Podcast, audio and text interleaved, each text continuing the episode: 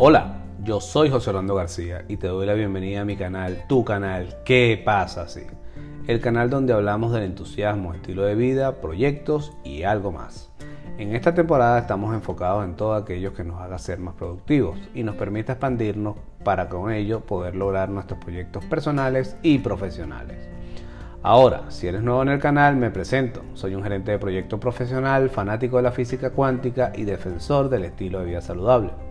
Por esta razón combiné mis conocimientos y experiencia en proyectos, cuántica y estilo de vida para crear mi propio método de cómo llevar un estilo de vida saludable, el cual publiqué en un libro que llamé Perdiendo peso sin esfuerzo, donde ayudo a las personas a crear un estilo de vida saludable y como lo dice la promesa del título del libro, sin esfuerzo.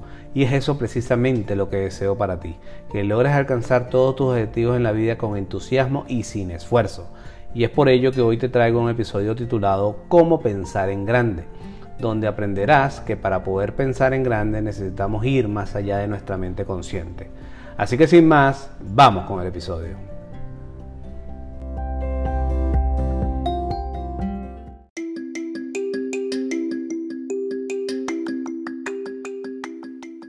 ¿Cómo pensar en grande? Una persona que quiere pensar en grande desde el plano superficial no puede hacerlo, deberá ir más allá.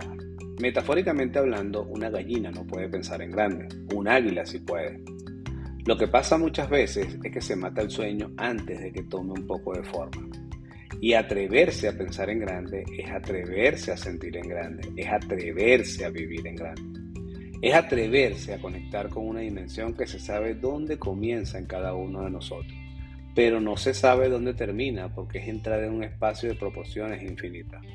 Además, destacar no deberá ser un objetivo, sino la consecuencia de, vivir de acuerdo con lo que realmente somos.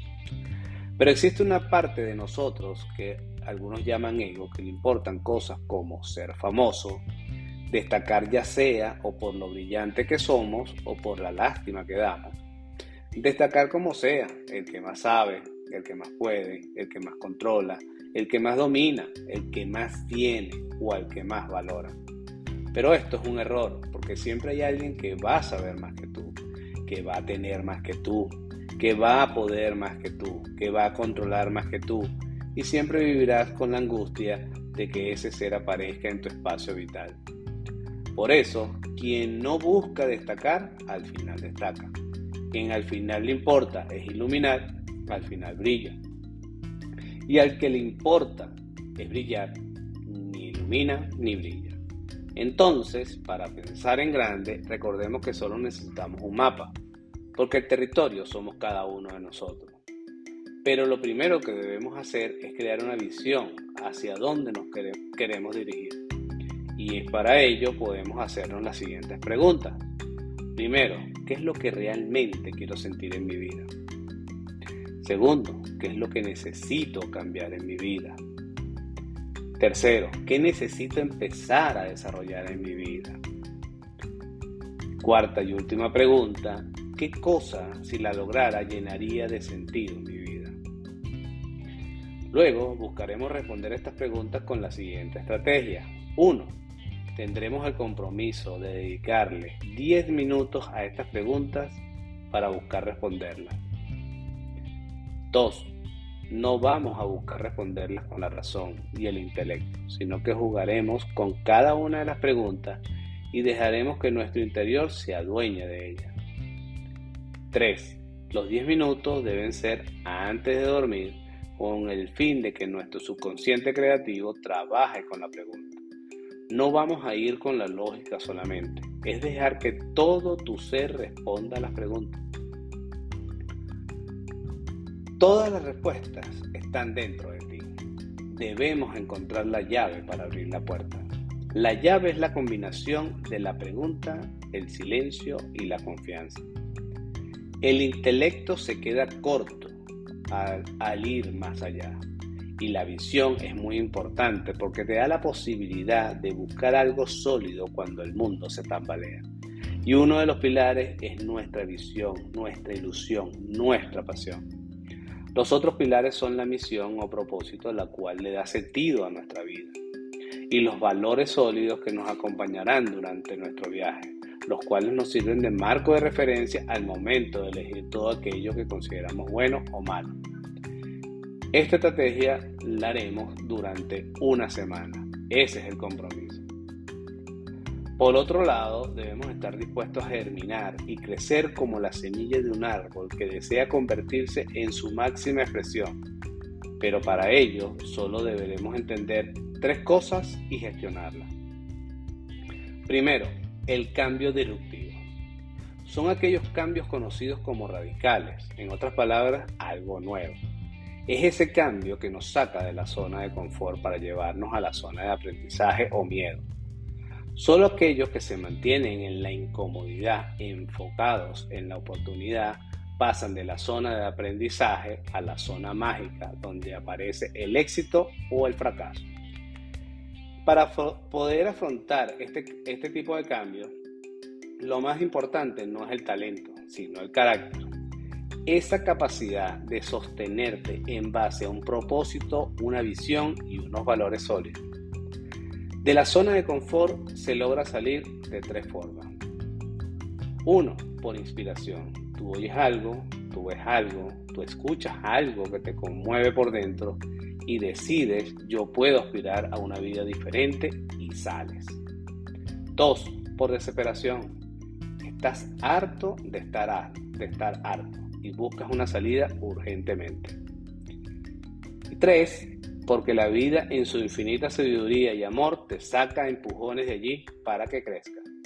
Y es de allí donde tienes que confiar de que realmente el universo no está compuesto por el azar, sino que está basado en la conciencia y el amor infinito.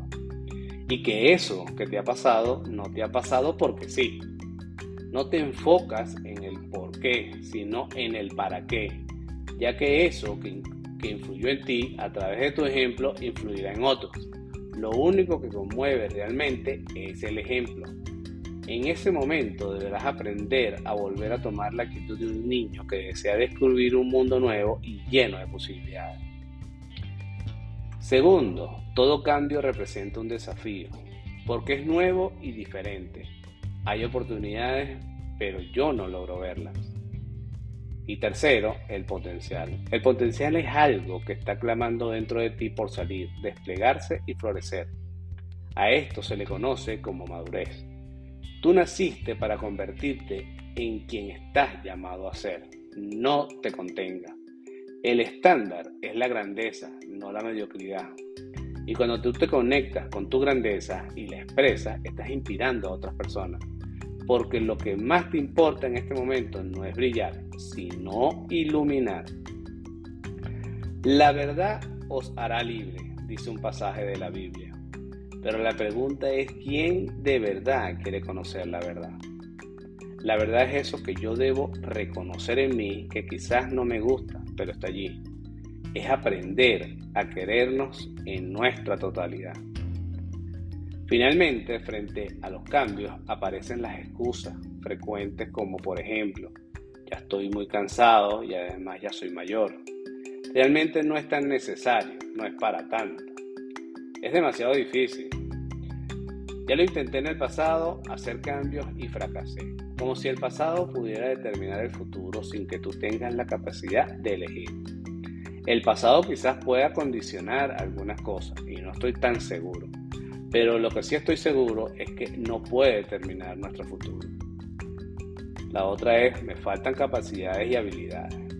Entonces, ¿quién se embarcaría en una aventura con esta combinación de excusas? Soy mayor, no es tan necesario, es difícil y además me faltan capacidades y habilidades. Creo que nadie.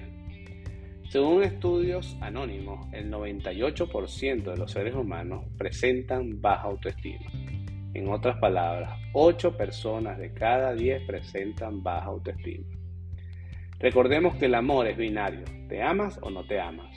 Así que tenemos que aprender a amarnos completamente. Esto implica no que te guste sino que tienes la capacidad de transformarte en ese ser que deseas ser.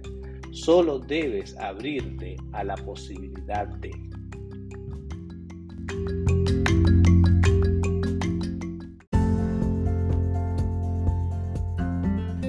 Desde la antigüedad se sabe que el universo es inteligente y está formado por una conciencia que algunos llaman Dios, universo, inteligencia universal, etcétera, etcétera, etcétera, dependiendo de la cultura en la que hagamos referencia. Adicionalmente, hoy la ciencia en el mundo occidental posee evidencia científica que vivimos en un universo cuántico y que éste está compuesto de infinitas posibilidades. Por lo tanto, es capaz de responder a nuestros deseos a voluntad, pero para que esto suceda debemos enfocar nuestra energía conscientemente, ya que donde colocamos nuestra atención, allí está nuestra energía. Sin embargo, lamentablemente la mayoría solo enfoca su energía consciente o inconscientemente en su pasado y su entorno, obteniendo como resultado vivir la misma realidad una y otra vez cuánticamente hablando. La técnica propuesta de realizar las preguntas antes de dormir fue descubierta y publicada por el científico francés Jean-Pierre Garnier Mallet, la cual llamó la teoría del doble cuántico y él mismo indica que es utilizada hasta por la NASA en la actualidad. Como dijo Séneca, para ser felices se necesita eliminar dos cosas, el temor de un mal futuro y el recuerdo de un mal pasado. Así que yo te invito a qué pasa si eliges pensar en grande y enfocas toda tu energía en transformarte en esa persona extraordinaria y exitosa que vive en tu corazón. Además, si tienes dudas, no te preocupes, sigue adelante. Y si lo deseas, contáctame a través de mis redes sociales o sitio web, los cuales se encuentran en la descripción del episodio. Yo soy José Orlando García y te recuerdo activar las notificaciones para que no te pierdas las publicaciones en nuestro canal ¿Qué pasa así? Adicionalmente, si te gusta este tipo de contenido y consideras que es de valor y otros pueden beneficiarse de él, compártelo y regálanos 5 estrellas para llegar a más personas. Finalmente, no olvides que tú eres el héroe o heroína de tu propia historia. Solo queda de ti aceptar tu rol en esta aventura llamada vida. Hasta una próxima oportunidad y gracias por escuchar, pero sobre todo por pasar a la acción.